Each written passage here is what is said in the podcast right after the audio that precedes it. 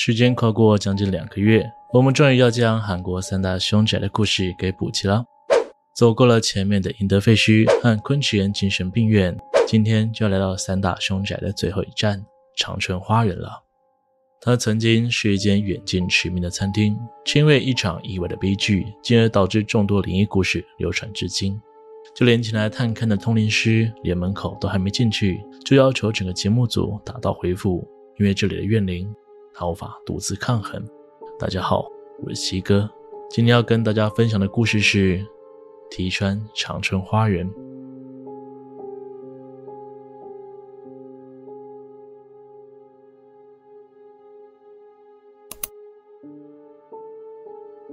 格屋探险这回是，在我那个年代是十分流行的活动了。十个里面可能九个都去探险过，而我呢，就只去过这么一次。那时候我才刚大学毕业，和几个朋友自行开车出游。直到旅游的最后一夜，我们几个待在旅馆里喝酒，一边有一句没一句的闲聊。突然有个兴致高昂的人提议说：“要不我们现在一起去长春花园冒险吧？”搞什么鬼啊？那……那里是真的很邪门，别去了吧？哎，干嘛干嘛？啊，听起来很有趣啊！抓抓抓抓！哇，你才刚办完毕业典礼啊，就急着办丧礼了吗？虽然我极力拒绝，但是很明显的，我已经没办法阻止这些酒精上脑的朋友们了。没办法，这时候也不可能自己待在旅馆里，于是乎，我们只能开车前往长城花园。呃，对了，开车的是唯一没有喝酒的朋友哦，喝酒不开车。行进的路上，我还是不断努力尝试说服大家到这里就好，但没有人想理会我的提案。就连我说要请吃宵夜喝酒，依然无法拉回朋友们的注意力。我们就这样吵吵闹闹的来到目的地，才刚驶进外面的铁栅栏，我们便开始默默的停下争吵，安静的坐在自己的椅子上，用不安的眼神直勾勾看着长春花园。车子缓缓停在建筑物前方的庭院，车灯打到最大，直接照射进长春花园。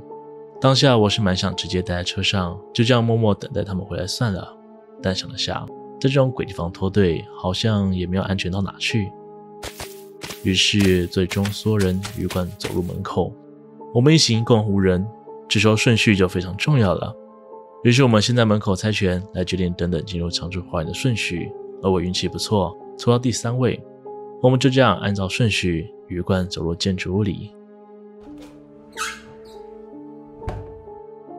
一楼实际上没有想象中可怕，基本上就是什么都没有的状态。门外的车灯将整个大厅照得一清二楚，能够很明显的看出这里曾经是一间餐厅的模样。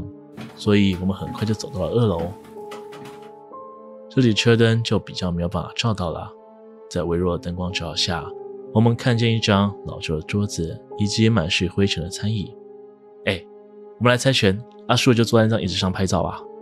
要是我怎么可能有人要玩啊？事实证明，唯一没有把手伸出去的只有我了，所以我也只好无奈的跟着猜拳。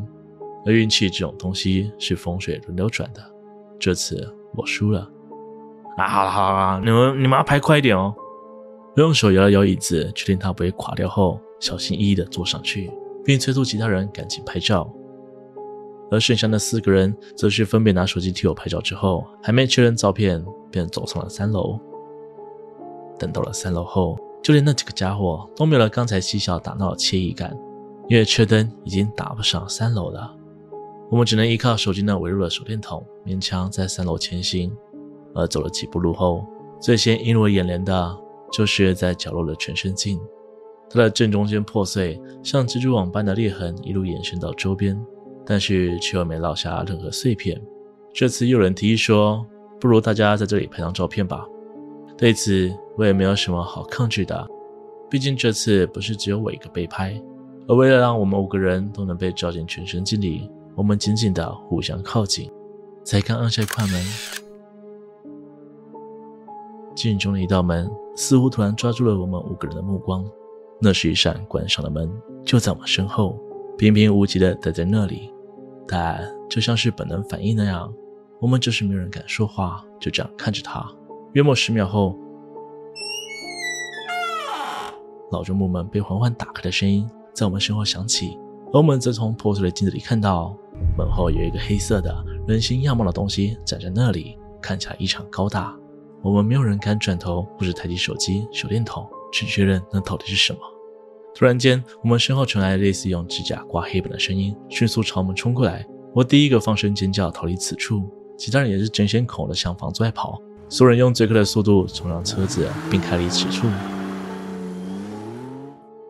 然而，我们连续看到了长春花园五次了。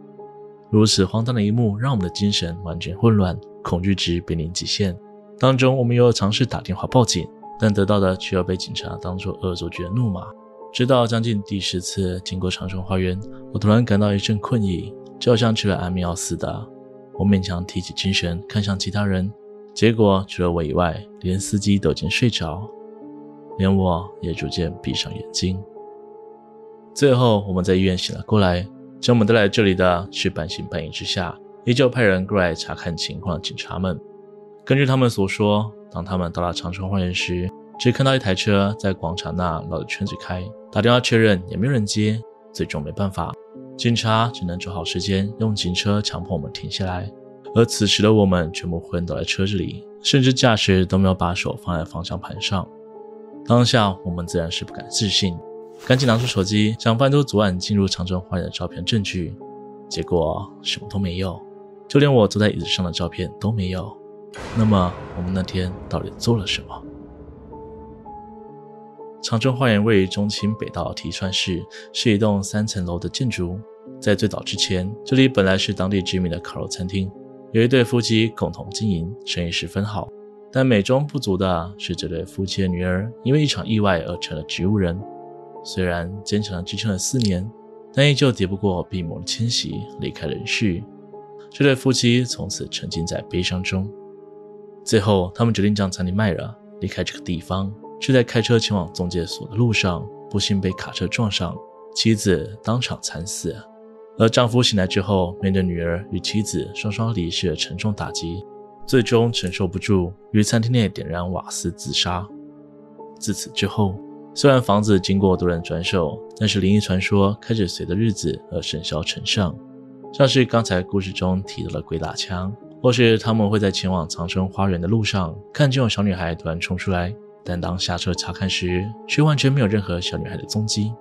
甚至接手长春花园的其中一任屋主，曾经把这里整理过后，试着重新开始餐饮业。然而，有位客人曾经向服务员抱怨说，自己刚刚明明和一位女服务生点餐，说自己要两人份的猪肉，但那名服务员却惊讶地表示：“抱歉，我们这里并没有女服务生。”另外，也有客人表示，感觉小孩在自己用餐时突然敲自己后脑勺，但是转头过去却没有发现任何人。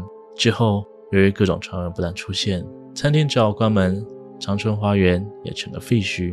后来，有位牧师买下了长春花园，但他不做任何装潢，继续让长春花园维持废墟的样子。长春花园成为韩国有名的凶宅后，吸引了许多大学生前往探险。但不知道是不是这里的阴气太重，还是冤魂太多，许多前往里面探险的人最后都身体不舒服，忍受不了沉重的阴气而走了出来。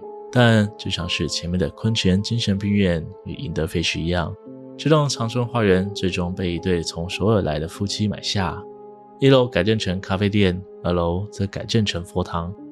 自此之后，长春花园的灵异传说就再也没有出现过，所有的故事都停留在了人们的记忆里。今天的故事就分享到这边，欢迎大家下方留言关于影片的看法。喜欢的人也可以投个超级感谢，那对我来说是很大的鼓励哦。如果喜欢我的频道，请别忘了帮我订阅、按赞、分享，并且开小铃铛，才会错过最新影片通知哦。我是西哥，我们下次见。